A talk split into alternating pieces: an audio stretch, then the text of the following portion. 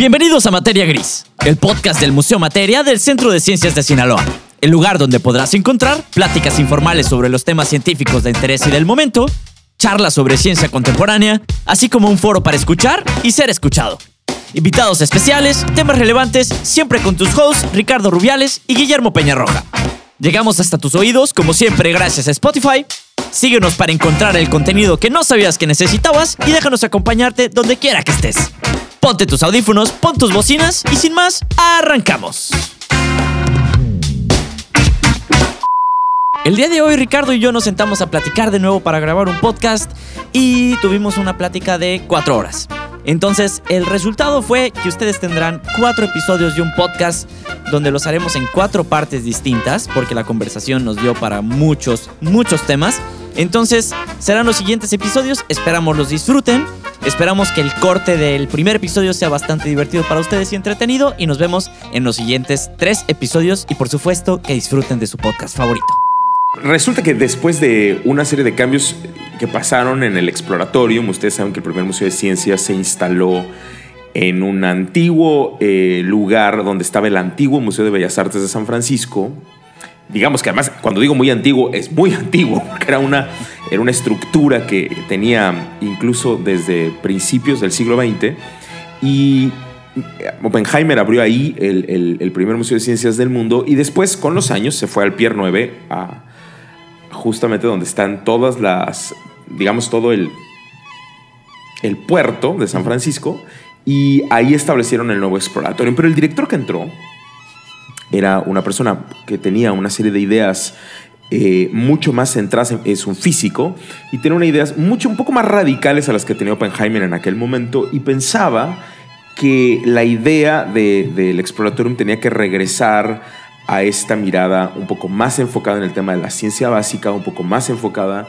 en el tema de las experiencias de la enseñanza experimental de la ciencia, porque pensaba que los años anteriores, específicamente la década anterior, que le llamamos la década de oro del Exploratorium, donde el Exploratorium creció de una manera enorme, no solamente en, fondos, sino también en impacto a los públicos y también en impacto mundial por la cantidad de exhibiciones que mandaron fuera de, San Francisco, él le parecía que esa época había sido muy mediática, que no había una rigidez académica como la que tenía que haber. Así que propuso un cambio diferente y en la nueva versión encontramos ese cambio radical. Pero en medio de esa tensión y de ese contexto, crearon un espacio que proponía la inclusión de la palabra arte y la visita de artistas al proyecto del Exploratorium, manteniendo, eh, digamos, esta inspiración de aquella época que era el Exploratorium, el Museo de Ciencias, Ah, el Museo de, perdón, el Museo de Arte, Ciencias y em, Percepción Humana, que es el nombre oficial del, Exploratorium, no con el que lo creó Oppenheimer, sino el nombre que le dieron Cathy McLean y el equipo de la época de oro eh, al Exploratorium. Es decir, ellos en algún momento dicen, vamos a nombrarlo el Museo de Arte, Ciencia y Percepción Humana. Y ese tema de la, del arte en aquella época fue muy importante y ahora eh, un poco lo querían como quitar y nació el Thinker en Estudio. Vamos a hablar del Thinker en Estudio, vamos a hablar del tema de arte y ciencia y vamos a hablar porque todavía hoy, en el siglo XXI, a muchas personas que trabajaron en temas de divulgación o que trabajan en temas de comunicación de la ciencia, esto les parece casi una blasfemia. Sí, sacrilegio. De hecho, lo estabas diciendo y me estaba conteniendo, Ricardo. Mi rigidez académica no me lo permite, mi cerebro no lo procesa, no. Ahora, me da, me da risa que le agregan como el subtítulo a lo de al, Exploratorium, ¿no? me imagino que era Exploratorium, dos puntos, el Museo de Arte, Ciencia y Percepción Humana. Así es. Ah, es que está chido. Siempre los subtítulos son buenos, son una buena manera de añadir ese... Eh, eh. Y creo que era una manera también como de dejarlo en el nombre. ¿No? Ah.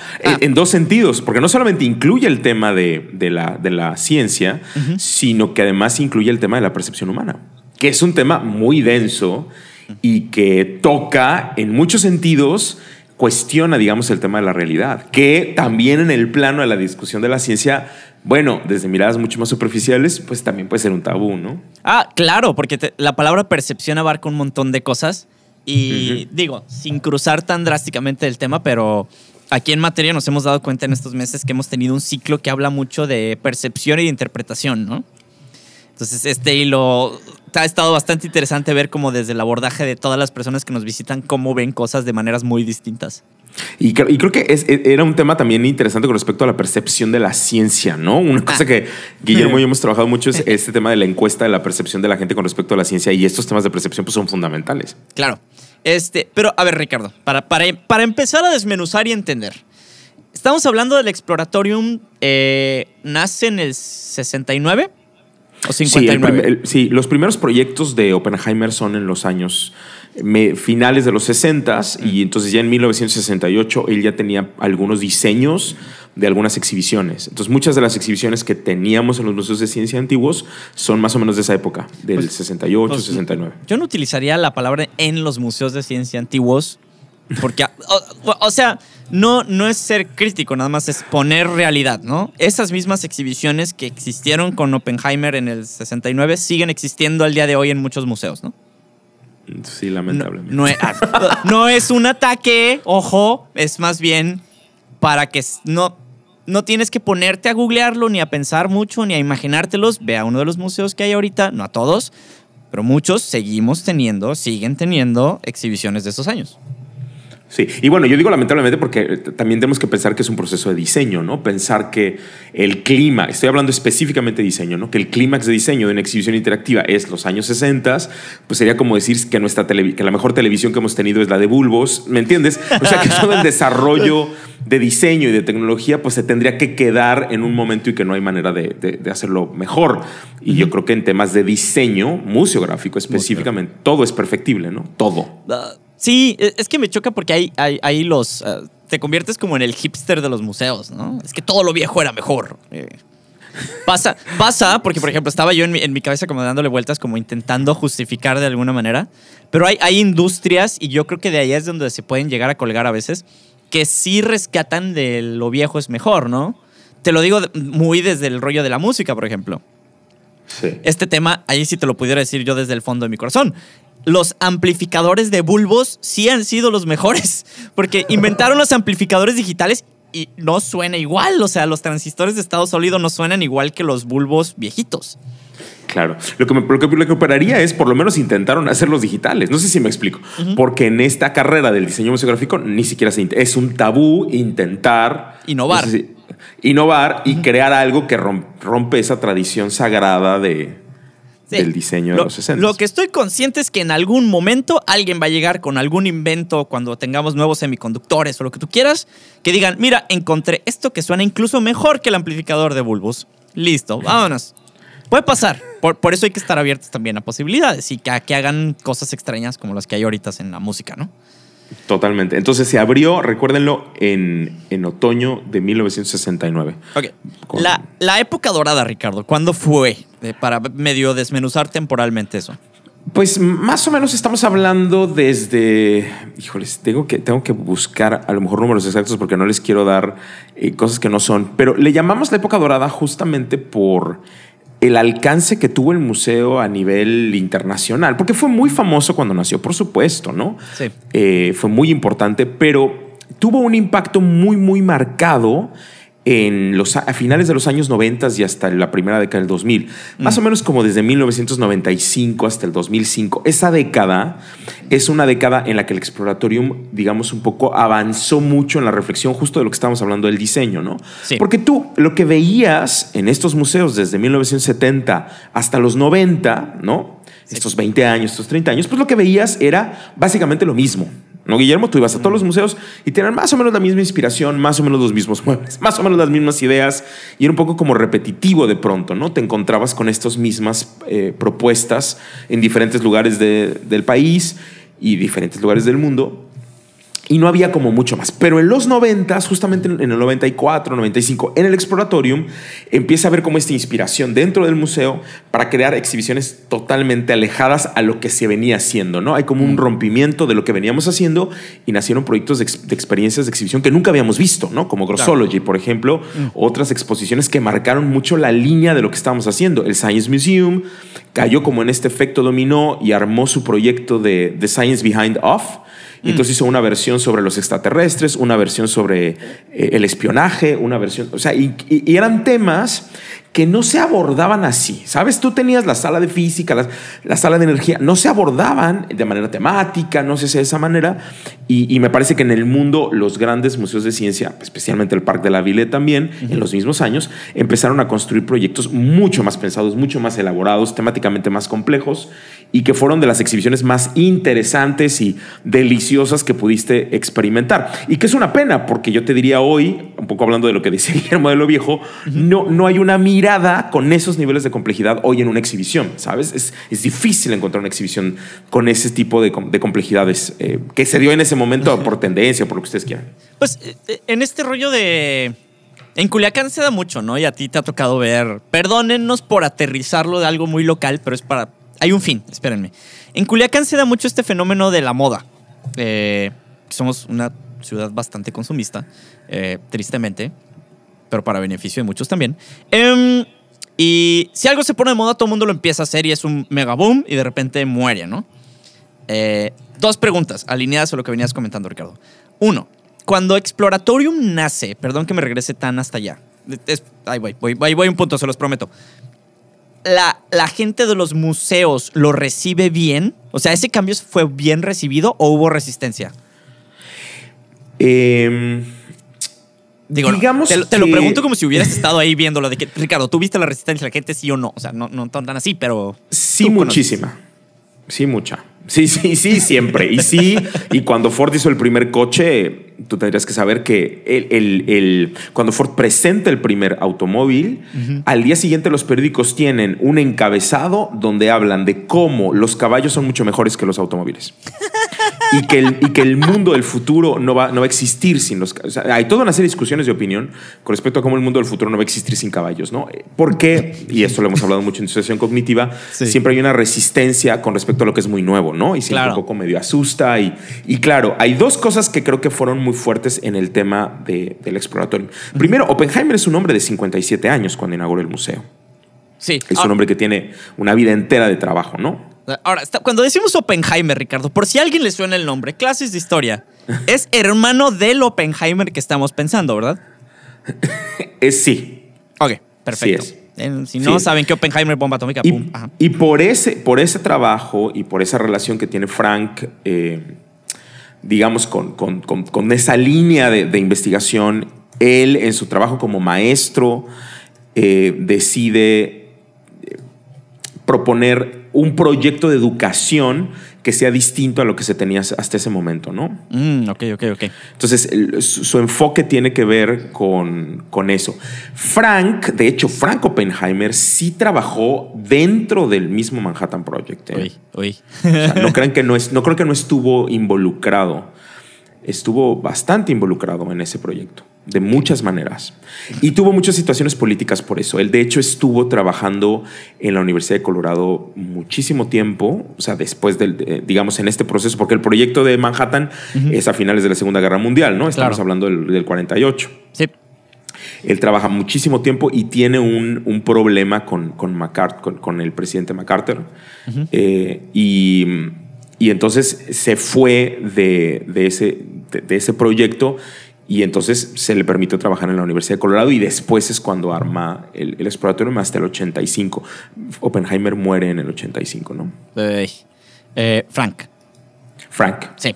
Este, es que te, te, pregunto porque entiendo que lo hemos hablado en otros episodios donde la resistencia al, al, tema de innovación, pero ahora hablando de un episodio que a lo mejor es un poco más técnico en el quehacer de los museos, vaya. Eh, pues implica que siempre cuando hay algo nuevo, incluso en este ámbito, hay mucha resistencia, ¿no? No quiere decir que vaya a tronar, al revés, vean el Exploratorium ahora eh, y vean todos los proyectos que nacen a partir de la inspiración de lo que hizo el Exploratorium en su momento, ¿no?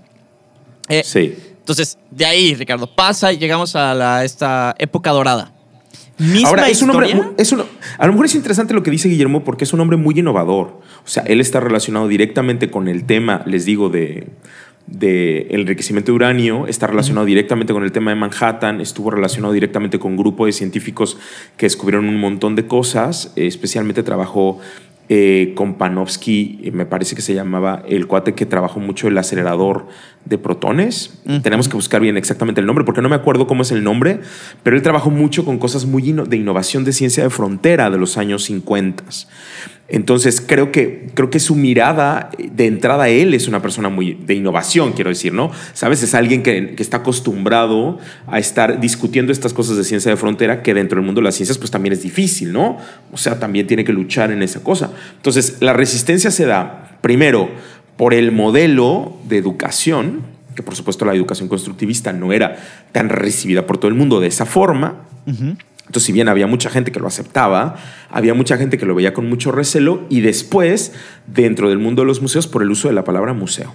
Mm. Porque la concepción en, los años 70 del museo es un museo de arte. O sea, mm, ponerle a un museo de ciencia museo, pues para mucha gente era una cosa totalmente fuera de lugar, ¿no? Incluso cuando los museos del niño nacieron, que es mucho después, ¿no? Eh, digamos casi una década después, porque el exploratorium, digamos, nació en el 69, pero tuvo una evolución muy fuerte la siguiente década, donde ya se convirtió en lo que nosotros entendemos hoy como un museo. No nació exactamente así, Guillermo, no. Fue una evolución que Oppenheimer fue viviendo y fue acomodando además.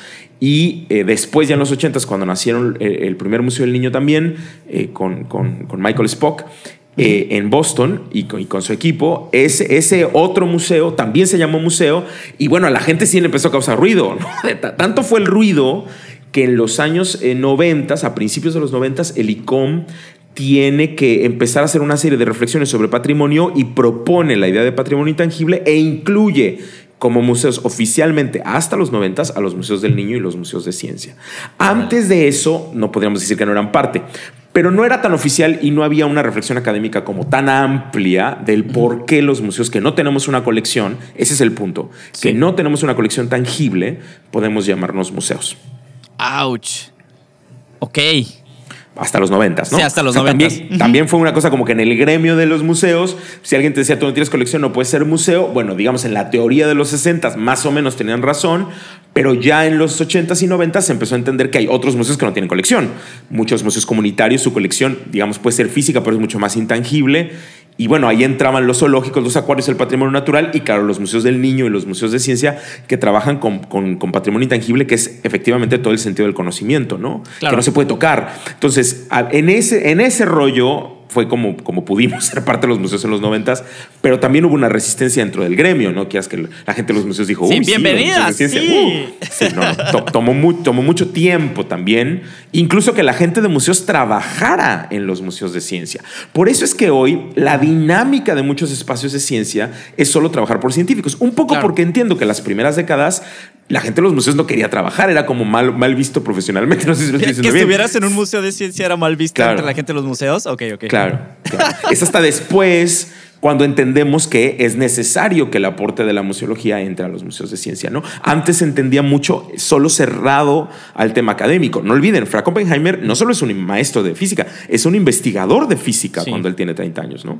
Pero es interesante eso que estás diciendo, Ricardo, del, del fuchi, ¿no? Por decirlo de alguna manera, a la gente de, los, de las dos maneras. O sea, eran museos de ciencia creados por científicos, pero en todo aspecto, ¿no? Construidos desde la perspectiva de un científico.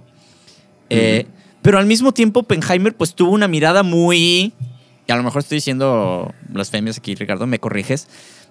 Pero una mirada muy museológica, ¿no? incluso en el momento de crear eh, las primeras exhibiciones, ¿no? Totalmente, no. entiendo que era un conocimiento empírico y él no estaba letrado y no historia del arte y, bla, y como deben de estar ensamblados los museos. Pero de alguna u otra manera sí tomó estilos de que después fueron complementados por, ¿no? Sí, sí, sí, y creo que es un genio. O sea, desde mi punto de vista sí es un genio porque es un hombre muy flexible y muy poco cerrado. O sea, a pesar de ser un físico con esas características, el hecho de que fuera docente y que le interesara mucho la práctica docente más constructivista, mm. eh, creo que, lo colocó, especialmente mucho el tiempo que trabajó en Berkeley y la relación que tuvo con la, Universidad de California, creo que lo colocó mucho con, con mucha gente que estaba como muy a la vanguardia de la educación más más, más contemporánea en aquella época. Y eso hizo que el museo fuera muy interesante. Por ejemplo, una de las cosas que prohibió Oppenheimer desde el primer momento en el 69 fueron las visitas guiadas, ¿no? Los explainers mm, no daban visitas guiadas, sino que se encontraron en las exhibiciones y un poco te hacían preguntas, te acompañaban, te daban información, por supuesto, ¿no? No, no, no es una, mediación como la que tenemos hoy, pero sí. era una semilla que acabó siendo como lo que tenemos hoy, porque sí rompió con la visita, ¿no? Por lo menos con la visita guiada, donde alguien te llevaba desde el principio hasta el final al museo. y él era muy radical en eso, ¿no? Él era muy radical. Él decía, en este museo la gente tiene que aprender por sí misma y nosotros vamos a ayudarles en lo posible. Y eso ya me parece un muy buen aporte, ¿no? Que hoy muchos museos ni siquiera están dispuestos, es un paso que ni siquiera están dispuestos a tomar. Sí, es la visita guiada por la visita guiada, ¿no? Te recibo y no te suelto hasta el fin y yo te voy casi casi que narrando y dictando por dónde, ¿no? claro. Hay, videos muy padres de los explainers que tuvimos en la exhibición del pasado del futuro. Que hay unos ahí que se ven medio hipiones de, su época. Pero estaba chido este rollo porque. Ah, estaban. Por eso eran. Este. Pero está entretenido porque llegas y en algunos videos se ve que ellos están interactuando con la exhibición, no en este rollo del performance.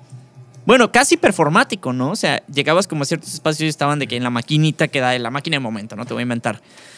Y hasta que llegaba la gente y era como de, ¿qué, qué estás haciendo? Y es como de, ah, ¿qué crees? O sea, ya, ellos se convierten casi, casi como en parte de la exhibición. Estaba medio chistoso. Pero entiendo también. No, y, justamente creo que ese fue el efecto interesante de, de las cosas que, que, que hace Oppenheimer y también, disculpen que se los diga, pero crear un espacio incómodo. Porque Oppenheimer proponía un espacio donde tenías que descubrir, donde la gente no te tenía que llevar a ningún lado, donde tenías que averiguar dónde estabas, caminar para dónde, ¿sabes? Y eso de pronto no era una costumbre, ¿no? Sí. Eh, era un poco como más radical, porque la, gente un poco llegaba y, en otros espacios estaba acostumbrada a que, que, te llevaran y que te explicaran todo. Y aquí entrabas a un lugar donde tenías que caminar, conseguir un mapa, cosas que hoy son muy, pues muy comunes en los museos de ciencia, pero que en muchos museos, pero que en aquel momento sí fueron un poco como de shock. Entonces la primera reacción no es tan positiva como nosotros que quisiéramos, pero ahí viene el currículum de Oppenheimer. ¿Quién iba a discutir que Oppenheimer no tenía las credenciales educativas o científicas para sostener este proyecto. Entonces ahí sí fue muy potente, me parece que él como figura. Pregunta el millón. ¿Qué pasó? O sea, ¿qué pasó? Hubo como una regresión ahí de no, no, no, no, esto va muy bien. No puede ser así, no, tradicional, recorridos guiados, olvídense, grupos escolares, ustedes entran con el guía, salen con el guía, las exhibiciones, no. Te voy a poner toda la información en una cédula de 300 palabras y pobre de ti que no la leas. Y si no la lees, voy a asumir que la leíste. Pues, sí, digo, el exploratorium a lo mejor por esta y que sí, este reconocimiento del legado que le tienen a Oppenheimer jamás ha tenido visitas guiadas en su vida. O sea, desde este nacimiento hasta el día de hoy, ni las tendrán, ¿no? es importante que lo sepan. Jamás van a tener el taller de exhibiciones escondido, ¿no? Porque fue una de las cosas que Oppenheimer también propuso, la famosa pecera, ¿no? Mm, claro. Que él tenía como abierto para que la gente viera cómo se construían las exhibiciones. Eh, o sea, como que hay cosas que Oppenheimer dejó que por lo menos dentro del exploratorio nunca cambiarán, porque es parte como de su legado. Ahora, más bien creo que los museos que estaban en otros países y en otros contextos filtraron lo que les convenía, ¿no? Como que dijeron, bueno, a mí sí me gusta, pero creo que hay que añadirle esto para que, un poco para que mis ideas funcionen, ¿no? Para que se, como meterlo en, en, un contexto en el que yo, que es el que yo conozco. Claro. Ese es un problema siempre cuando quieres conformar un espacio, ¿no? Que que no sabes cómo hacerlo, digamos, y lo haces a partir de lo que tú eres y lo que tú conoces y ahí es donde lo puedes construir incluso medio obsoleto, ¿no? Porque no tienes la visión, aquí sí tengo que ser muy claro, la visión que tenía Oppenheimer. Oppenheimer no era un hombre novato, ¿no? Tenía una visión muy clara de lo que era educación y lo que era ciencia y justo encontró el punto medio para hacer que estas dos cosas se juntaran, que puede ser muy complicado, ¿no? Sí, no, no es fácil. Toma, tú lo dijiste, era un genio. Y está bien, toma un genio, pero en, en este tema de, de tomar y replicar se hizo como un Frankenstein, ¿no? Que perduró muchos años y que ha perdurado todavía. Ah, claro, cuando hablamos de los museos de ciencia, como en general en el mundo, ¿no? O sea, como decir, Frank quería proponer esto y bueno, te encuentras que un montón de espacios niegan, en muchos sentidos, ese legado y niegan algunas de las propuestas que, que, teníamos en aquel momento como muy de la, mirada constructivista. Eso es totalmente cierto, ¿eh? Eso es, eso es real. O sea, se hace un análisis del campo, ¿no? Ahora, algunos van a hablar mucho más y siempre hay como tensiones, ¿no? Algunos se van a ir mucho hacia la, la tensión de lo académico, ¿no? La, sí. La radicalidad académica, ¿no? Es raro, rígido. ¿no? Como una parte como muy rígida, y otros empezaron a tomar el camino de eh, la libertad, el, cuidado del lenguaje y la flexibilidad que les brindaba el, cobijarse bajo la idea de los museos del niño. Entonces, en los años 80, cuando nació el, Museo de Niños de Boston, empezó a haber como, como una serie de, digamos, de encuentros entre ambos espacios que se parecían mucho. Las exhibiciones a veces se compartían, no de la misma manera, pero se compartían. Y lo que pasó es que algunos museos de ciencia de pronto se convirtieron como en híbridos eh, con museos del niño. Entonces tú no sabías muy bien si era un museo del niño o un museo de ciencia. Y de pronto en los años 90, pues estas dos cosas estaban bien juntas, ¿no? Sí. Que yo no sé si es lo mejor, también habrá que decir que me parece que sí hay una opción en que sea mejor, pero creo que ahí se creó una tensión donde había espacios que se autodenominaban como muy radicales en la ciencia y otros espacios que se autodenominaban como mucho más pedagógicos. Y creo que esa separación no fue adecuada. Creo que ambos espacios tenían, digo, el espacio tenía que tener ambas cosas y no irse por un lugar y por el otro. Y depende del país donde estés. En nuestro país, la tendencia fue mucho más hacia la inspiración de los museos del niño, ¿no? en otros países fue hacia lo radical de la ciencia. Pero, es chistoso porque si volteamos a hacer como un diagnóstico actual, yo creo que nos alcanzan las, los dedos de las manos para contar museos que se denominan museos de ciencia sin pasar, sí, y sin utilizar los términos interactivo y del niño, ¿no? Sí entonces, entonces es chistoso porque de repente de esta amalgama que decías donde eh, se podías como medio decir o no, ah, bueno, esto es un museo de ciencia, esto es un museo del niño, de repente fue como que eh, ya son lo mismo. O sea, si volteaste y estabas en los 90 y volteabas para un lado, de repente volteabas para el otro, ya eran la misma cosa. Sí. Y, bueno, también ha pasado, bueno, Guillermo, pero también ha pasado en los museos de arte e historia. Yo creo que hay pocos, digamos, no, no es que todos, pero creo que cada vez más los museos de historia y los museos de arte, digo por mencionar algunos, ¿no? También han incluido cada vez más temas interactivos. Y de hecho, en, el contexto, por ejemplo, de Estados Unidos y del, del mundo de los museos de Estados Unidos, yo creo que todos los museos de historia y creo que una enorme cantidad de museos de arte tienen un montón de exhibiciones interactivas. O sea, lo que quiero decirte es el impacto del trabajo de Oppenheimer y de Michael Spock. Lo que hizo fue que llegó a los museos en algún momento y, y los impactó mucho en cómo el público prefería esos modelos que había propuesto Oppenheimer y Spock, mucho más constructivistas, más de la experiencia personal, más del descubrimiento, que no había problema que me pusieras un reto que estaba muy bien, y entonces vas a tener modelos de museos interactivos que no necesariamente son puramente de ciencia, como el Museo de Ciencias de Industria de Chicago, el más grande del mundo, y que eso implicaría cómo nos movimos como a otros espacios. Y hoy hay muchos, ¿no? El museo más visitado del mundo después del Louvre siempre es un museo interactivo, que es el Museo de la NASA. Que bueno, tú me dices, es un museo de ciencia y aún ellos mismos siempre se van auto referir como un museo sobre la ciencia, el espacio, sobre el aire, sobre las ciencias atmosféricas, ¿no? O sea, como que les gusta el tema de la ciencia, pero también les gusta mucho lo que son, también pues como que claro. Pues si son un museo de ellos, pues, ¿eh? claro, y entonces ahí un poco como que también verás que el impulso de Oppenheimer y de Michael Spock como que sí impactó todos los museos. Y hay museos en México como el del Barroco, ¿no? Que un poco, yo te diría, podríamos decir que es 100% interactivo o era 100% eh, interactivo. es decir, era.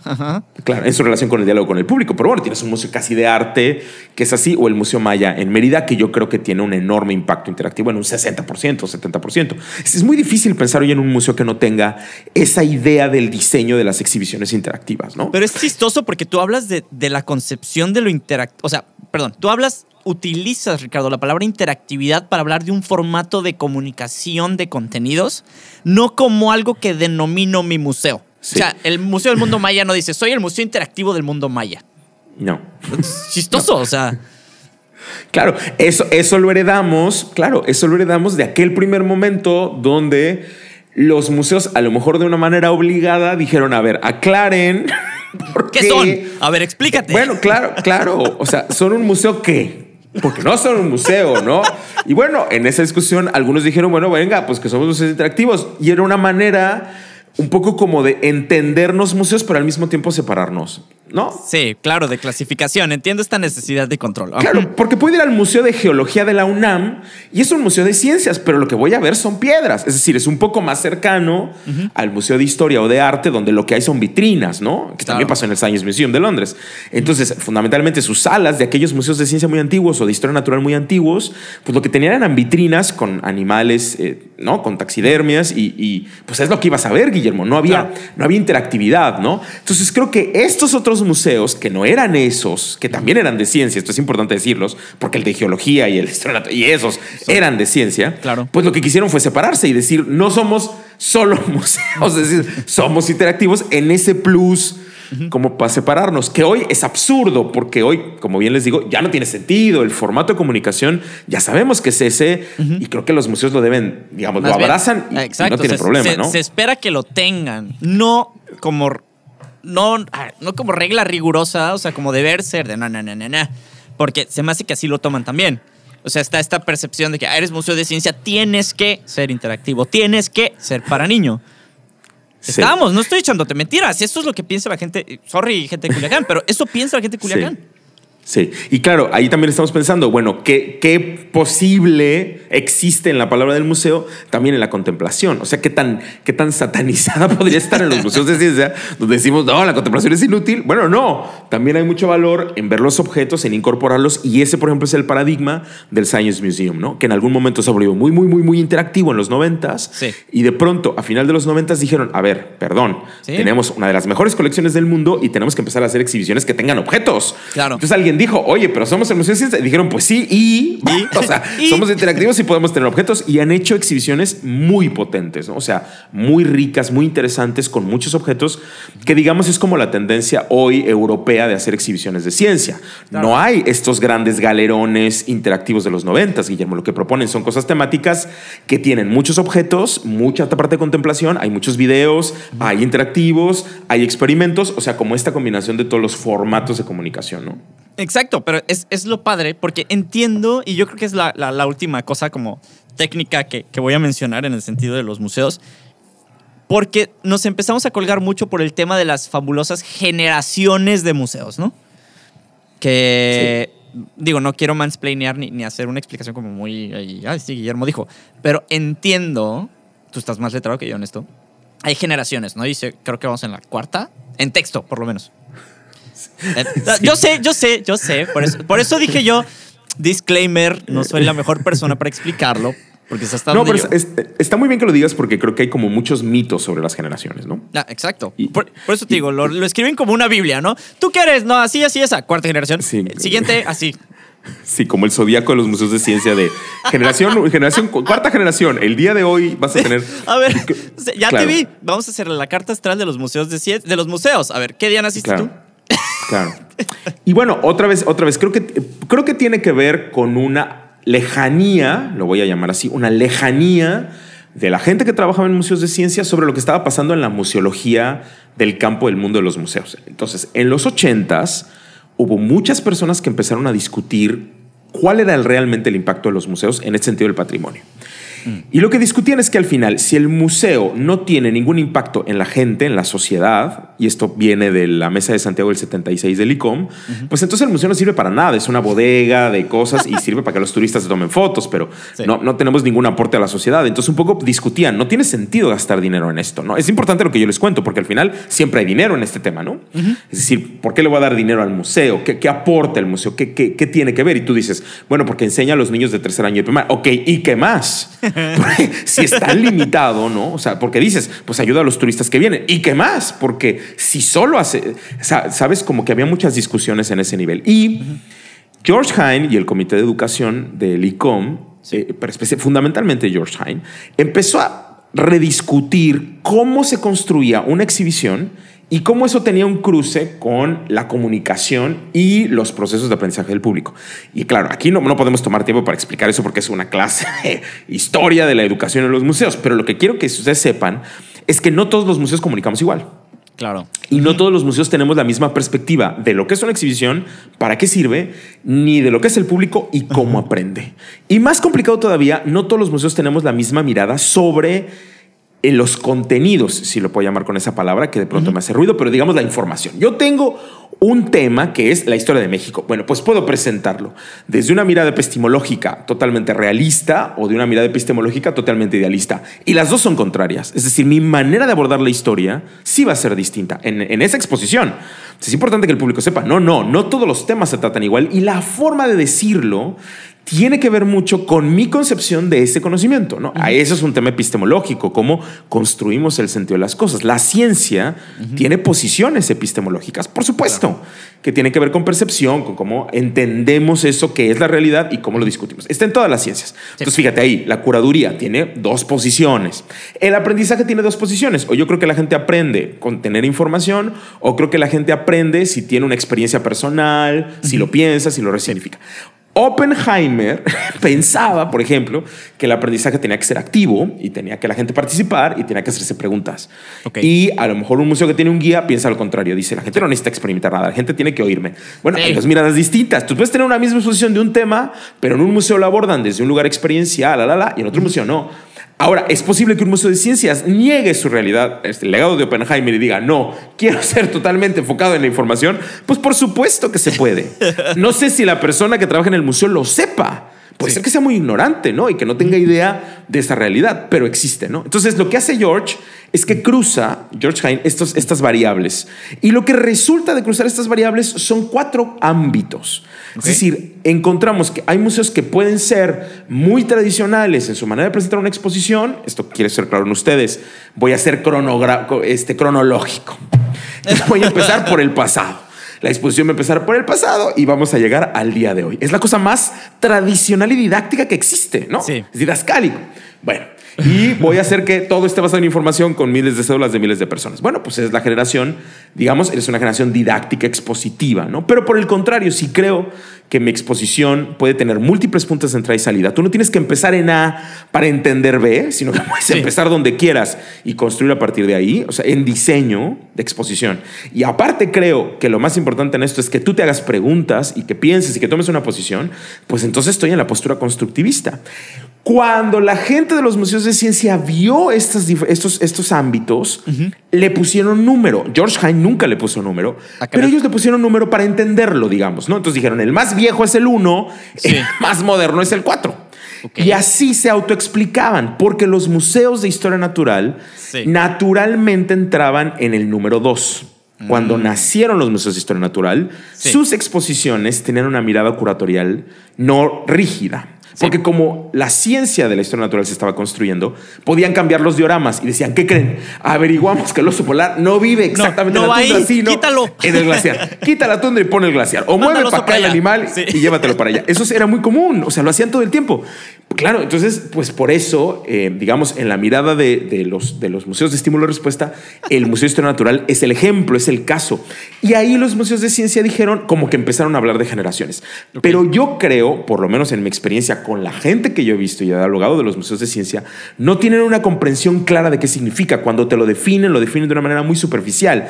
Los más viejos son tradicionales, los, más, los de cuarta generación son los que somos más interactivos. Y me parece una cosa muy pobre, ¿no? Es mucho más complejo hablar de eso. Ahora, te, lo preguntaba Ricardo porque también el otro día teniendo una conversación eh, con una persona que, cuyo nombre no diré, ni lugar, eh, bueno, obviamente en Culiacán, este, me decía, oye, materia es ¿qué generación?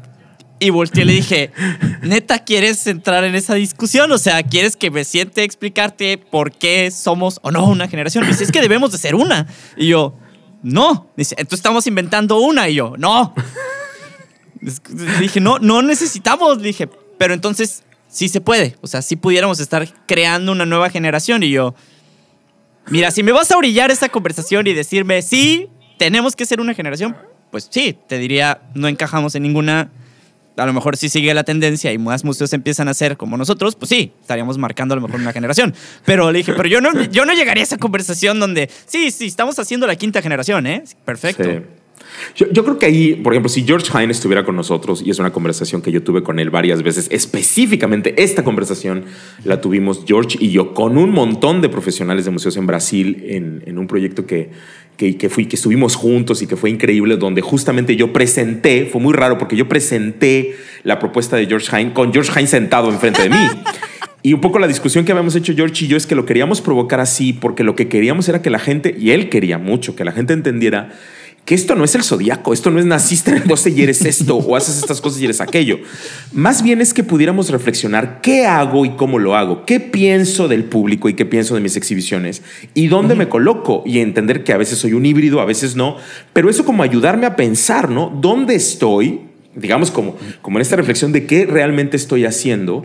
Y lo que él decía es, y darme cuenta que hago muchas incoherencias, que, la, que el quehacer de mi museo está lleno de incoherencias, que por un lado creo que el público es increíble, que puede construir, y por otro lado le digo a los niños en la forma más conductista, si se portan bien les doy un dulce, o si se portan bien los llevo a este lugar, ¿no? Que es lo peor que puedes hacer, pero digamos, un poco para comparar dónde estás. Entonces, creo que de eso se trata. Yo tampoco, creo que la etiqueta de las generaciones hoy, yo les diría, está, ya, ya es muy vieja. No, lo hagas, no lo hagas. lo diría es muy, es muy old fashion. Yo creo que ya, ya pasamos eso. Espero que lo hayamos pasado. No porque diga que el trabajo de George esté mal. Más bien creo que eso ya nos ayudó mucho para reflexionar a dónde estamos. Creo que lo podemos hacer. Creo que podemos entender nuestras exhibiciones. Pero creo que ya tenemos que estar en otro lugar. Y creo que ese otro lugar lo marca la museología social. O sea, el nuevo camino ya no es hablar de nuestras exhibiciones y nuestro visitante, sino es cómo impactamos ahora a la comunidad y a la sociedad en la que estamos. Y ese es otro, otro nivel, ¿no, Guillermo? Esa es otra como discusión que hoy estamos como construyendo. Digo, porque podríamos sentarnos y decir, bueno, ¿en dónde estás? Y reflexionar sobre lo que hacemos. Sí. Pero al final creo que hay otras discusiones más potentes en los museos hoy, que es lo que tendríamos que hacer. Es que eres tan cuarta generación de museos, Ricardo. Este, no, o sea, es que... pero es que entiendo que incluso tú estás llevando como la discusión ya ni siquiera contextualizarlo a, a esa clasificación. O sea, es ya, olvídalo, ese esquema queda en otro lado, vamos a hacer el abordaje desde, desde esta otra mirada, donde ya no importa, o sea, tú lo dijiste muy claro ahorita en el tema de la museología social, hay muchos abordajes más que podemos hacer que no implican el clasificarme en, no, estamos haciendo la quinta generación de museos. Que no dudo que algún autor lo vaya a decir, ¿no? Pero... Fue una carrera absurda. O sea, todo el mundo sabe que tengo 23 años trabajando en museos 24. No saquen cuentas. Y, y que muchos museos interactivos. Y he visto Ustedes no saben la cantidad de inauguraciones de los museos de cuarta generación. Por fin, y ahora sí, yo presento, ¿no? Y nuestra experiencia con Just Doma en Papalote fue muy fuerte y con New Metropolis y la experiencia misma de New Metropolis. O sea, yo he vivido durante estas dos décadas un montón de gente que de pronto se para el cuello y dices que claro, nosotros somos. Y creo que de eso no se trata, porque creo que esas personas no llegaban al proceso de la reflexión que proponía George. O sea, ¿qué es lo que creo que es importante? A esta postura filosófica de, de dónde estás realmente. Y en lugar de eso se tomaban una etiqueta como yo soy el más contemporáneo. No sé si lo estoy explicando bien, ¿no? Como yo soy el que más vende porque soy el que ya pasé. Y creo que no era ese, ese el propósito. Creo que más bien era si realmente estamos en eso. Porque yo sí te diría, si alguien es de cuarta generación aquí, tu posición epistemológica sobre los contenidos de ciencia tendría que ser absolutamente idealista y yo creo que una enorme cantidad de científicos estarían absolutamente en contra de tu posición. Porque una gran cantidad de científicos están en contra de esa posición. Entonces, creo que ahí eh, ya estás hablando de un tema que no sé si has reflexionado, ¿no? Y, es un tema denso, ¿no? Y yo he visto muchos de esos museos que eran de cuarta, y voy a usar comillas, de cuarta generación, un poco en que de pronto ya acaban siendo nada, ¿no? Es una cosa que se queda en el aire, porque lo importante es cómo, cómo te, digamos, cómo reflexiones y cómo puedes reconstruir y, seguir construyendo lo que haces bien claro, ¿no? Desde dónde lo estás haciendo. Claro, y, y más ahora en este tema donde tú decías, ¿no? Muchos de estos museos se construyeron en este esquema de, bueno, soy el mejor, soy el más innovador, soy el más snob, por decirlo de alguna manera. No snob, pero a lo mejor ah, innovador, por ponerle una etiqueta, ¿no? Dejando sus comunidades de lado, sus públicos, la realidad de su espacio, ¿no? Que es... claro. Totalmente. Y un poco, fíjate, lo que estamos viviendo ahora, ¿no? Como ustedes saben, estamos haciendo un seminario eh, con la Oficina de Ciencias de la UNESCO eh, en colaboración con la Red Pop, con la Oficina de Ciencias de la UNESCO, con, la, con el Programa de las Naciones Unidas para el Desarrollo y con un montón de, de agencias y oficinas de, de, la ONU sobre la Agenda 2030. ¿no? Guillermo, la cumbre de los museos de ciencia en el mundo en el 2017 decide, como un manifiesto, decir que es súper importante que todos los museos de ciencia del mundo abracen la Agenda 2030 y trabajen sobre ella. Cuando yo me siento a platicar con algunas personas, muchas de ellas mexicanas y muchas de ellas de otros museos de ciencia, de pronto la reflexión de ellos es, pues mira, yo creo que nosotros podemos abordar ciertos temas, pero hay unos que a nosotros no nos tocan. y automáticamente ahí estás viendo como en mi mente hay una separación absoluta del proyecto social de un museo de ciencias, ¿no? Con la idea de la enseñanza típica de, esta mirada de los años 70 de la ciencia. Entonces ahí es donde creo que hay un, un, problema otra vez con la percepción de los contenidos, ¿no? El impacto que tiene, si la ciencia tiene que ver con temas. Y también habrá que decirlo, yo en Culiacán con docentes y con gente que trabaja temas de enseñanza de las ciencias, evidentemente ellos me decían, Ricardo, un museo no puede trabajar temas sociales porque no tiene nada que ver la ciencia y los temas sociales. No hay, no, hay ninguna relación. Y me preguntaban, además, un poco burlándose, ¿qué ética podría tener las matemáticas o la química? La oh. ética no existe en estas cosas. Y es muy fuerte porque tiene que ver con estas miradas muy cerradas del impacto social que tienen todas estas cosas, ¿no? Pero, me da risa porque justo lo que acabas de decir, justamente esa frase que usaste de qué ética tienen las ciencias, o sea, la matemática, bla, bla, bla. Hoy que estuve en un screening de un documental que se llama Coded Bias, que no es por hacerles promoción, pero está muy chido. Eh, justamente la directora estaba diciendo, la, directora del, del, documental, que por cierto es científica de datos, eh, está diciendo lo opuesto. Está diciendo, el problema que estamos teniendo es que estamos dejando nuestra humanidad de lado por, por hablar de eficiencia, por tener una mirada estrictamente científica como si la ciencia nos fuera a llevar a lo mejor que existe. Dice, no podemos separar la humanidad y lo que conlleva ser humano del tema tecnológico científico. Y yo, ouch porque tiene mucho sentido. Entonces no puedes desligar este tema. Por eso te dije, ahorita que lo dijiste así, dije yo, o sea, estaría bien chido sentarlos así de frente. A ver, ¿puedes repetir lo que acabas de decir, por favor? Sí.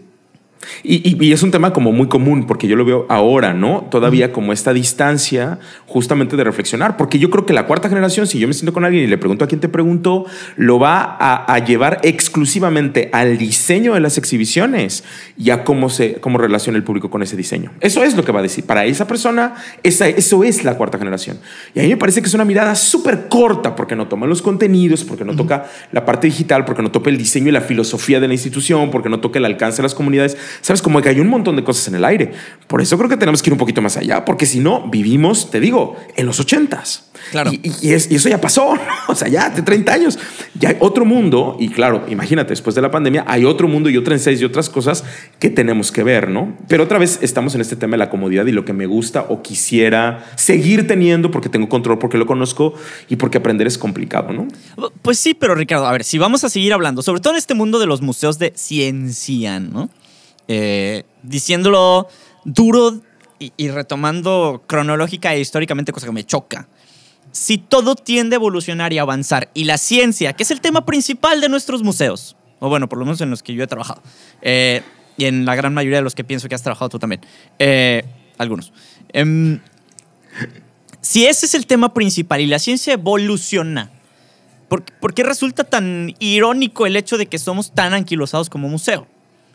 Porque toda esta discusión que hemos tenido por casi 45 minutos, Ricardo, cosa que no voy a detener porque el tema está súper chido, es por qué si hemos visto esa tendencia de avances, de movimientos, de innovación, no solo en el tema científico, sino en el museístico también, en los dos ámbitos, estamos tan aferrados como museos a no cambiar. Sí. Fue una cosa que, justo, o sea, digamos, pertinente tiene que ver el, tema del cambio, ¿no? El tema del miedo al cambio y el tema de cómo las generaciones, ciertas generaciones están acostumbradas a un tema de mucha más estabilidad, porque la estabilidad les da seguridad. Claro. Y en ese sentido, pensar en cambios como muy radicales, pues es como mover cosas, o sea, mover cosas de maneras de vida, de cambiar diseños, de pensar que se puede hacer de otra manera. Y es un poco, digamos, la distancia que, incluso tienes hoy en la tecnología. Si las generaciones más jóvenes no sustentaran muchas de las aplicaciones tecnológicas y su realidad, ¿tú crees que las generaciones de otra edad serían quienes llevaran a la cúspide, por ejemplo, las ventas en línea? Y tiene que ver con cantidades de la población, ¿me explico? Entonces hay, como un, hay como un movimiento un poco medio forzado. No creo que todo el mundo diga, uh, voy a comprarle todo a Amazon. No, no, creo, ¿no? Sino más bien hay todo un proyecto para hacerlo. Y, y pienso como en empresas, bancos, por ejemplo, en México, que han dedicado enormes cantidades de dinero para que las personas que son sus clientes aprendan a utilizar por ejemplo, eh, banca digital, ¿no? Eh, tú dices, esto es absurdo, Ricardo. ¿Cómo, ¿Cómo, la empresa va a gastar dinero? Bueno, porque a la empresa le conviene, ¿sabes? No tiene que tener mil sucursales, puede hacer mil cosas. La gente no tiene que formarse por cosas tan fáciles como hacer un retiro. Lo podría hacer en cajero automático, pero bueno, el cajero automático no llegó ayer, tiene 30 años en México. Sí. Y cuesta y, necesitas una persona que te ayude para hacerlo. Eso pasó en nuestro aeropuerto, ¿no? Eh, y ustedes saben ese oh, ejemplo, nuestro aeropuerto decidió Aeroméxico en la nueva terminal poner este, unos mostradores electrónicos para que sacaras tu pase de abordar, que es una cosa muy simple, no tenías que formarte por una señorita para hacerlo. Bueno, pues tuvieron que contratar a una señorita junto al mostrador para explicarte cómo hacerlo, que no está mal, yo entiendo que es la brecha digital y bueno, tienen que hacerlo. Ahora hicieron lo mismo con la maleta, pero muchos años después, una década después, para que, porque ellos pensaban hacerlo al mismo tiempo. Tú imagínate, ¿eh? No, decían, va primero a hacer esto y luego lo otro. Era imposible. Entonces, ahora, Bien- bueno, ya. Bienvenido a Aeroméxico, te recibí a la bocina y pon tu maleta. Claro, o sea, imagínate ahora, ¿no? Entonces, bueno, ahora lo hicieron y también tienen que tener personal contratado para poder ayudar a las personas, porque la curva de aprendizaje es un poco más lenta. Bueno. Y, y ese tema, pues cuando lo llevas a otros ámbitos, pues también, digamos, mueve. Hay algunas empresas que toman decisiones radicales y dicen, lo voy a hacer, ¿no? y al final va a funcionar y la gente se va a tener que acostumbrar. Y bueno, pues lo hacen y funciona. A lo mejor hay este tema en los museos donde, digamos, hacia adentro también hay como una idea de no sé muy bien qué va a suceder si Claro. presento esto, ¿no? Y tengo miedo de cómo me enfrento a esto, ¿sabes? Eh, Pero por eso entiendo, ¿no? Porque eso es, es la recurrente de la innovación. Resistencia. Innovación, resistencia, miedo al cambio. Está bien. O sea, se entiende, vaya. Pero si estamos hablando de brechas digitales, pues bueno, también es entendible, ¿no? Pero es inevitable. O sea, ahí sí, no existe un mundo donde los... Vamos a hablar otra vez del ejemplo de los bancos. No existe un mundo donde alguien en el banco vaya a decir, ¿sabes qué? Dale para atrás. La gente necesita el- la señorita en la ventanilla para retirar dinero o depositar. Al revés. Ahorita todo va a decir, este... dos- cada vez tenemos menos personas, el mínimo indispensable a llegar al punto donde haya una persona por... por ¿Cómo se llama? Por, por mostrador, ¿no? Por ventanilla. Y ya, te atiende toda la sucursal. Necesitas algo, es la persona, porque todo lo demás es digital. Y dame medio segundo, Ricardo. Y así fue como ese medio segundo se convirtió en cuatro episodios más. Entonces nos vemos en la siguiente parte de su podcast favorito. Hasta luego. Recuerda que puedes encontrarnos en todas nuestras redes sociales, Facebook, Instagram y Twitter. Y no olvides suscribirte para que estés al pendiente de este y cada uno de los nuevos episodios que tenemos para ti. Te esperamos muy pronto de regreso en tu podcast favorito de ciencia, Materia Gris.